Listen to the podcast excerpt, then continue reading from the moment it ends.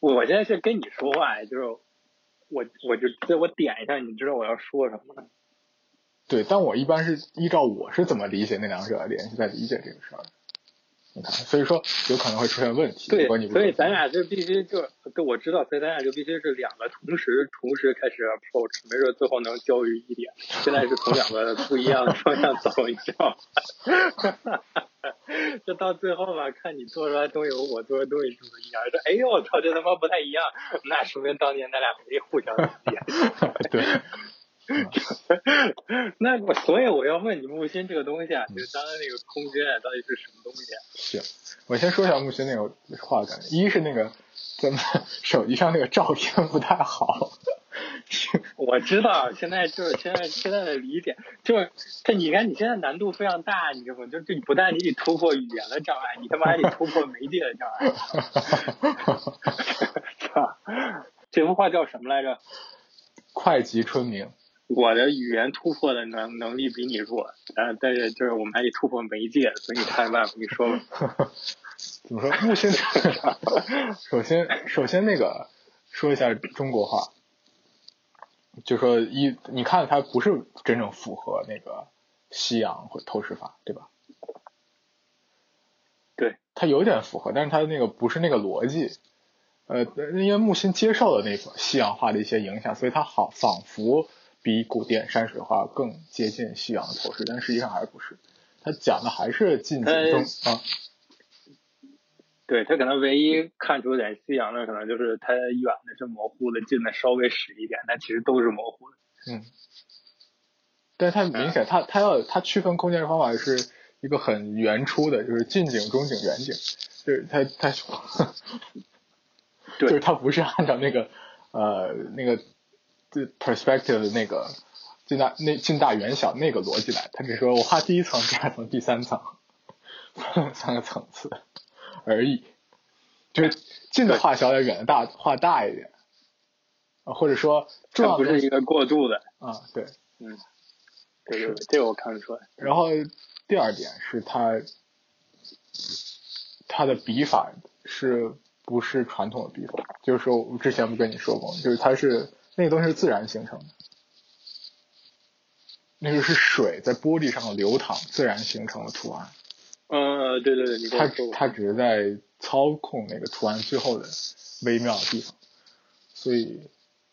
对，但我不知道这样的一个手法对最后这个形成的效果只影响到底有多大。嗯，木心的意思是说没有多大， 他说他他就明确表达就是说手法不重要，关键是作者那个精神的本身。对，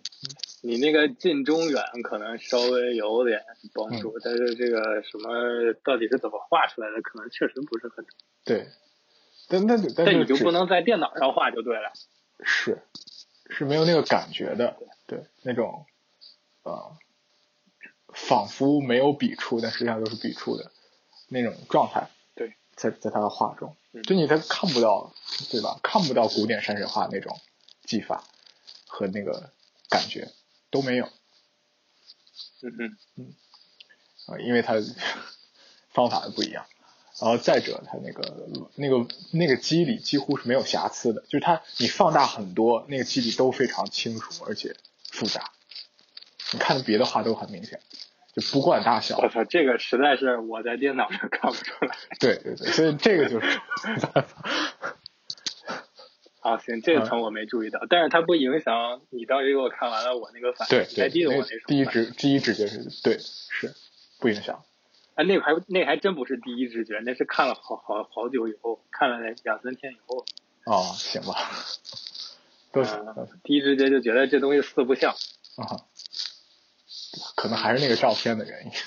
下次我下次咱们一块儿对看我可一下。能见见着实物可能好一点。对，这如果那个画册就会好很多，到时候我给你带给你看。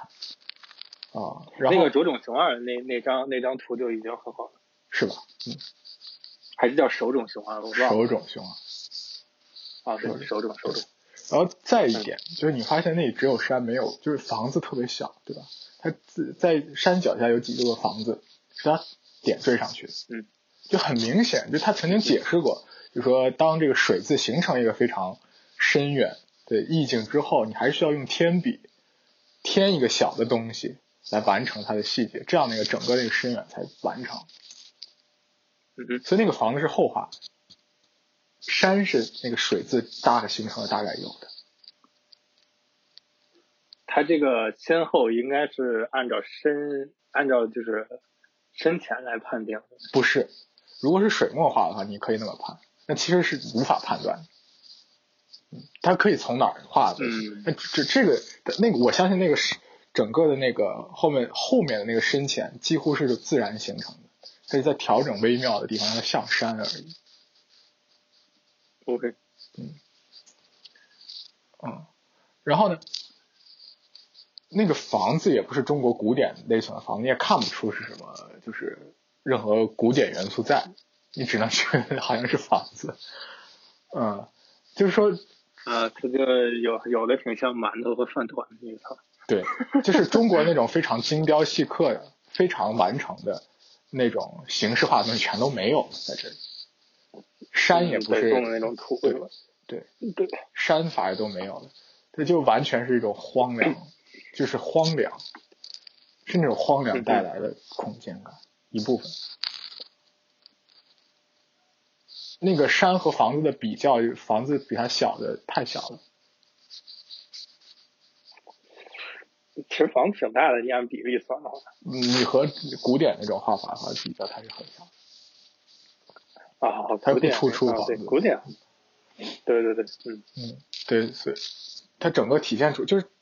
一它它跟他画时候的心情有很关系，它整个是一种孤独的、荒凉、抽象状态。你在文革结束之后画这种东西，就是他是想办法在这些山水画中保存住它，就是他的精神中最宝贵的那一部分，把要把它自身和周围的时代区分开，再画这些画。对我当时确实，要不是林倩上次说就是有点黑暗压抑，我可能还真没感觉，我没感觉他出来他那个东西。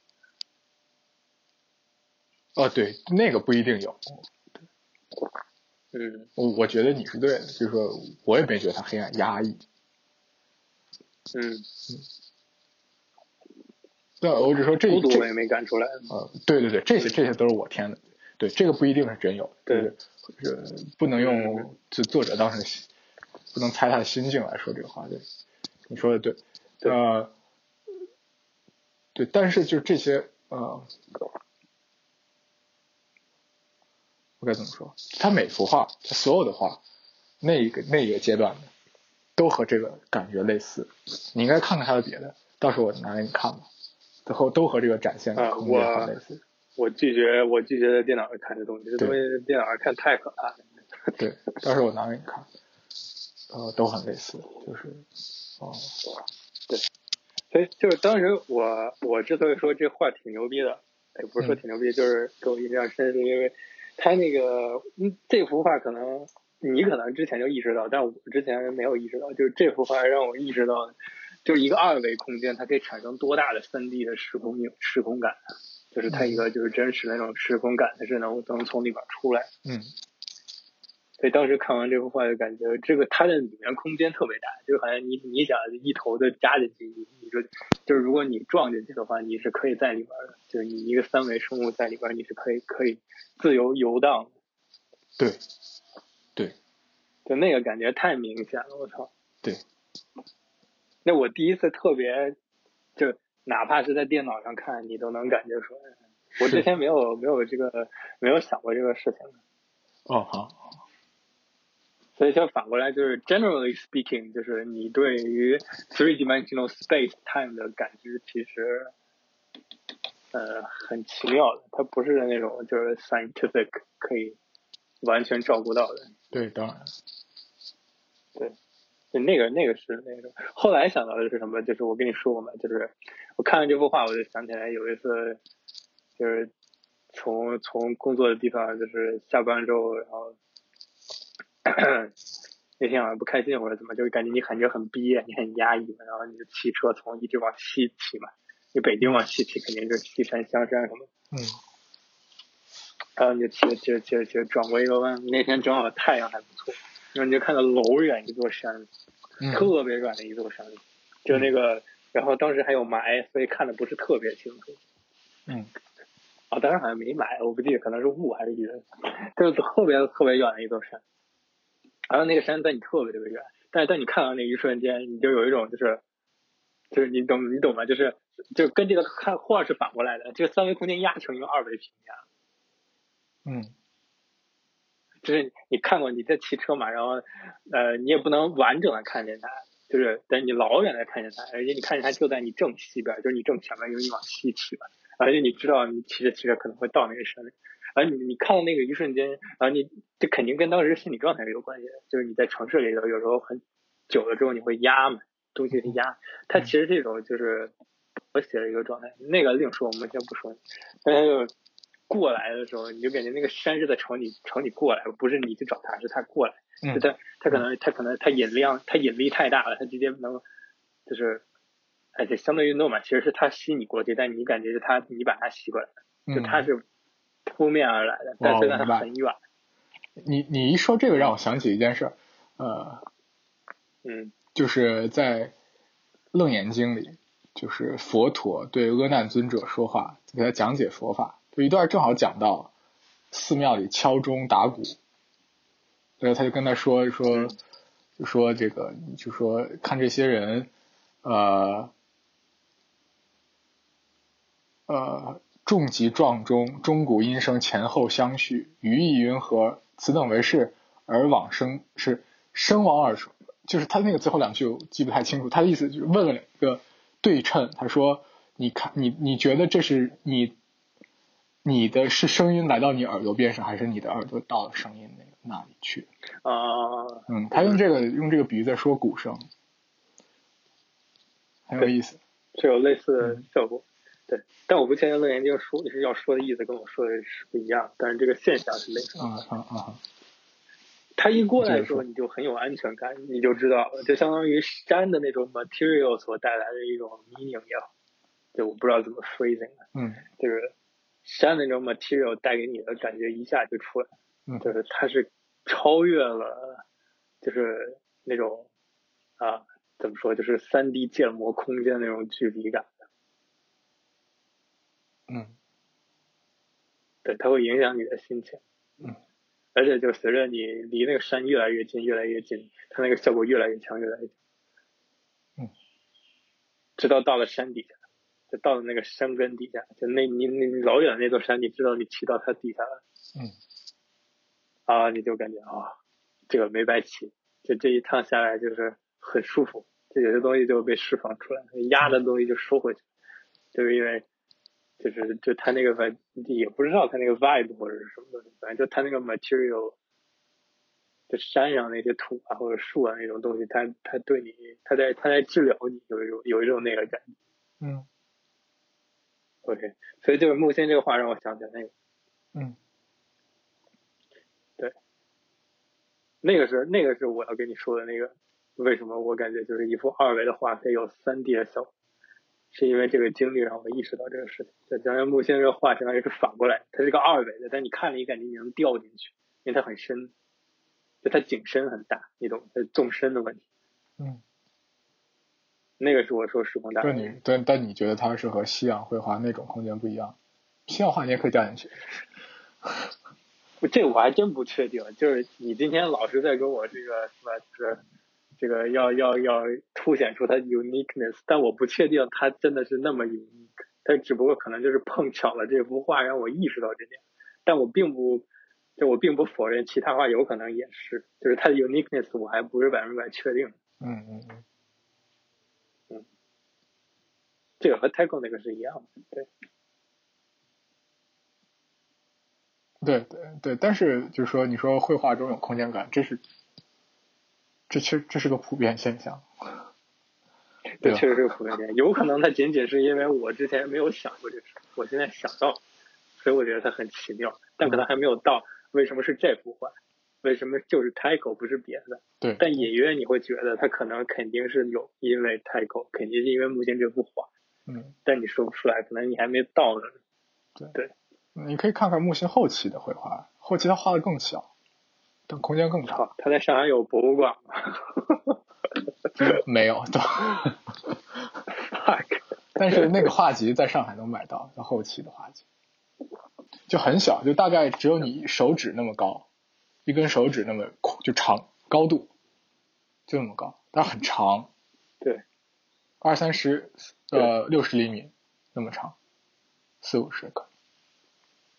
就是很小很小，但是哦微观、微观的山， OK OK，对微观的山和那个呃月亮等等等等水，很有意思。但但你不能因为我就是太 general，你就否认了这个 title 和木星的画两个的重要性，它肯定是有它独特的地方。嗯嗯。对，所以现在这个问题就是它的 uniqueness 在哪里？你能说出来吗？就是木心这幅画。就这一幅画，就不说他其他的后作品，就这一幅。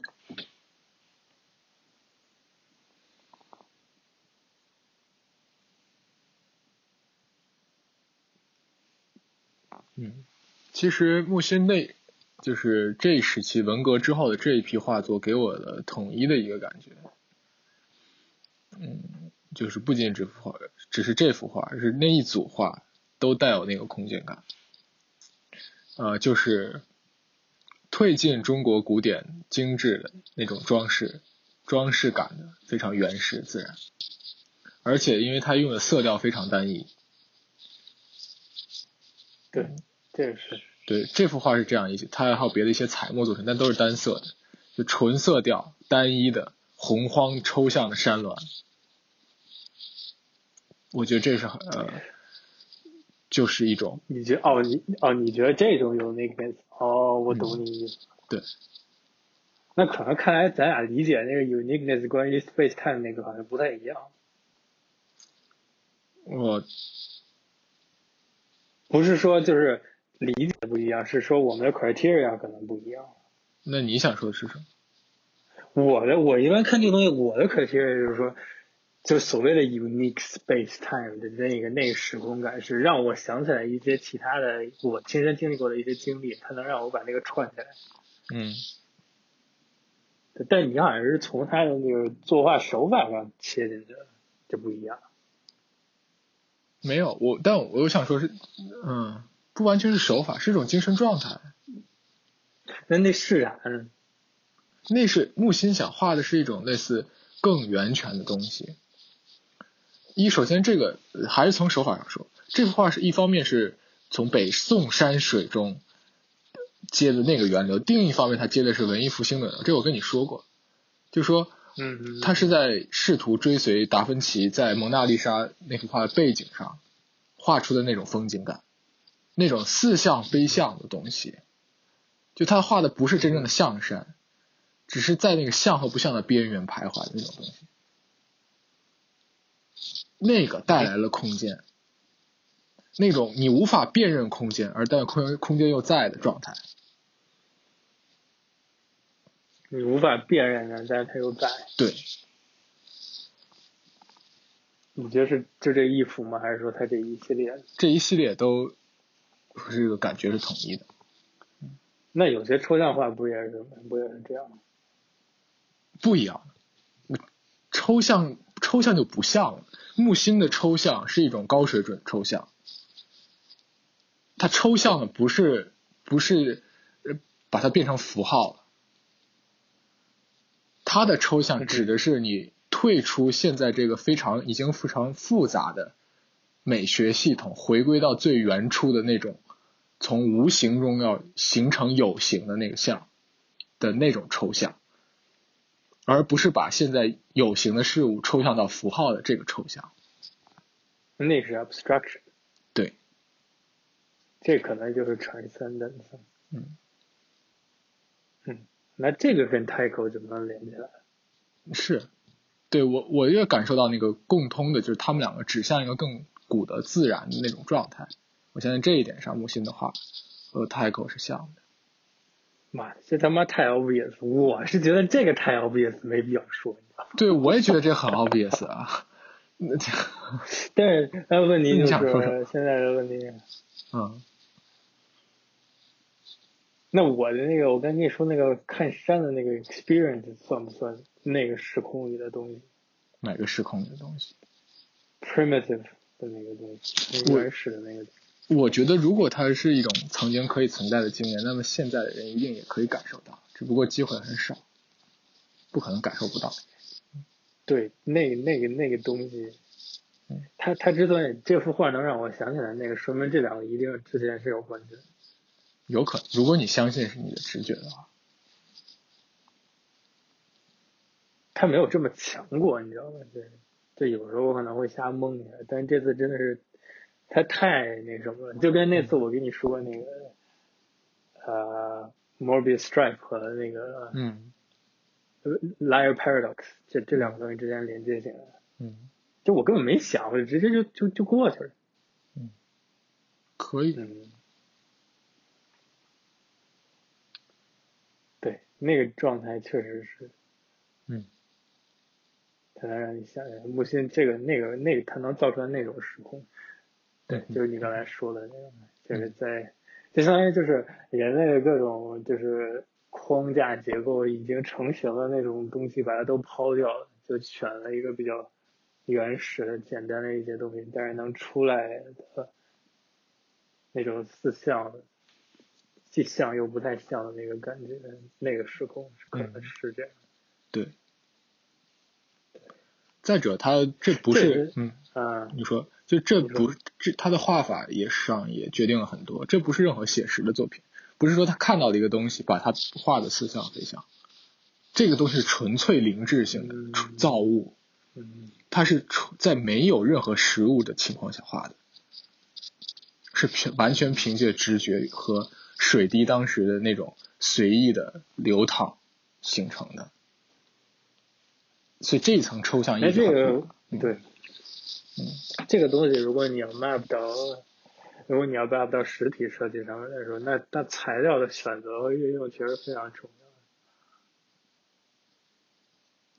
材料的选择。你说这幅画吗？还是就说不光它不不是不是说，就说如果你要是如果你要是想在实实体空间里面，我没有说我没有说这幅画的空间不真实，就是说嗯如果你要在一个实体三 D 空间里面，你去你去做东西的话，如果你想做出来这种效果的话，你材料的那个选择一定是就非常严严格的。它不光是形的问题，它肯定是材料本身的问题。我不知道，我无法想象在现实中做出是我大概脑子里能出来那么一个东西，因为现在你需要明确的一点就是，首先这个 form 这个东西现在已经被就被现代人玩坏了，就是他们老说 form 和 functionality 之间的 relationship。嗯他们说 form 其实是 visually what I see，就是嗯我看到的那个 form 是 form，、嗯但是其实其实那只是它的一种而已，就是它只是一个角度去看。其实 form 本身和 material 是必须是紧密联系起来的，要不然那个 form 就是抽象的那个 form。嗯哼对，它每一种 material 都有它本身自己应该呈现出来的 form 的样子。嗯就是如果你想做到木心这个或者太空的那个感觉的话，它是有的。嗯，在选材料上就比较比较比较需要注意一点。嗯，所以是你，所以我就突然想到，你你还记得上次那个你听过那个那期吧？我跟你在说地铁那个，就是为什么八十年代的时候，那个一号线、二号线它的那个地铁的那个是有时代感的，但是比如十号线或者十三号线新建的这几期就没有什么时代感。我听了，嗯嗯，最后想想其实是材料的问题，嗯哼或者说就比如八十年代的时候或者七十年代的时候，以前那个北京就比如像海淀那边的那些那些老的平房，就它是南北通透，它两南北两边都有都有窗子，嗯然后它的各种的家具呢都是那种木木质的，就是有的是没刷漆，有的是就刷一点红漆，嗯它的就是材料都是非常单一，就是木头，嗯家具都是木头，而且是那种就是没有什么打上腻子呀，没有打蜡呀，就是可能是原木的那种那种感觉，可能就嗯稍微刷一点淡点的一些腻子、防水什么的。嗯然后你看它的那个，就比如那个窗户，那个玻璃那个窗户，就是那种纯铁，就刷一层绿色的东西，或者是根本不不刷，是铁生锈的那种铁，它没有什么花里胡哨的东西。嗯，也感觉那那整个那个那个房子出来，我们现在虽然只是说室内的装装修问题，嗯其实选材料那就只是装修问题，那个那个给你的感觉就是通透的，嗯它就是透的，它很简单，嗯哼那就是那那是家应该有的样子。嗯哼你你拿这个东西，你去你你去你去对比，就比如说现在的比如高档小区，嗯它里面那个东西，它的包裹感还是很凝重、很严重的。就是你进去之后，你会感觉你自己被裹起来嗯啊，就很明显。就比如它的玻璃会变厚，它玻璃会变厚，是因为比如双层玻璃嘛，为了隔热什么的，它是有一些这样的考虑。嗯嗯它的各种材料变得更复杂了，比如它地板变成大理石了，以前地可能是水泥地，它现在要地从哪儿运过来什么大理石，然后沙发变成什么真皮的，然后各种各样的这个什么吊灯啊，是什么就是什么呃什么仿欧式的啊什么乱七八糟的。嗯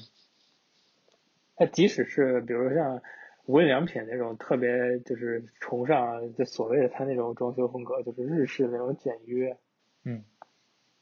它其实也是怎么说，就是它材料是就考究的有点过了，就有时候我我不是说无印良品装修有问题啊，我是说就是那个日式那种简约风，它其实一点都不简约嗯啊，它是有一种有一种抽象出来的一种就是审美统一性在里面的，嗯，它不是那种原始的东西。是对我是不是跳太快了？有点儿。对，所以就是木心这幅画儿，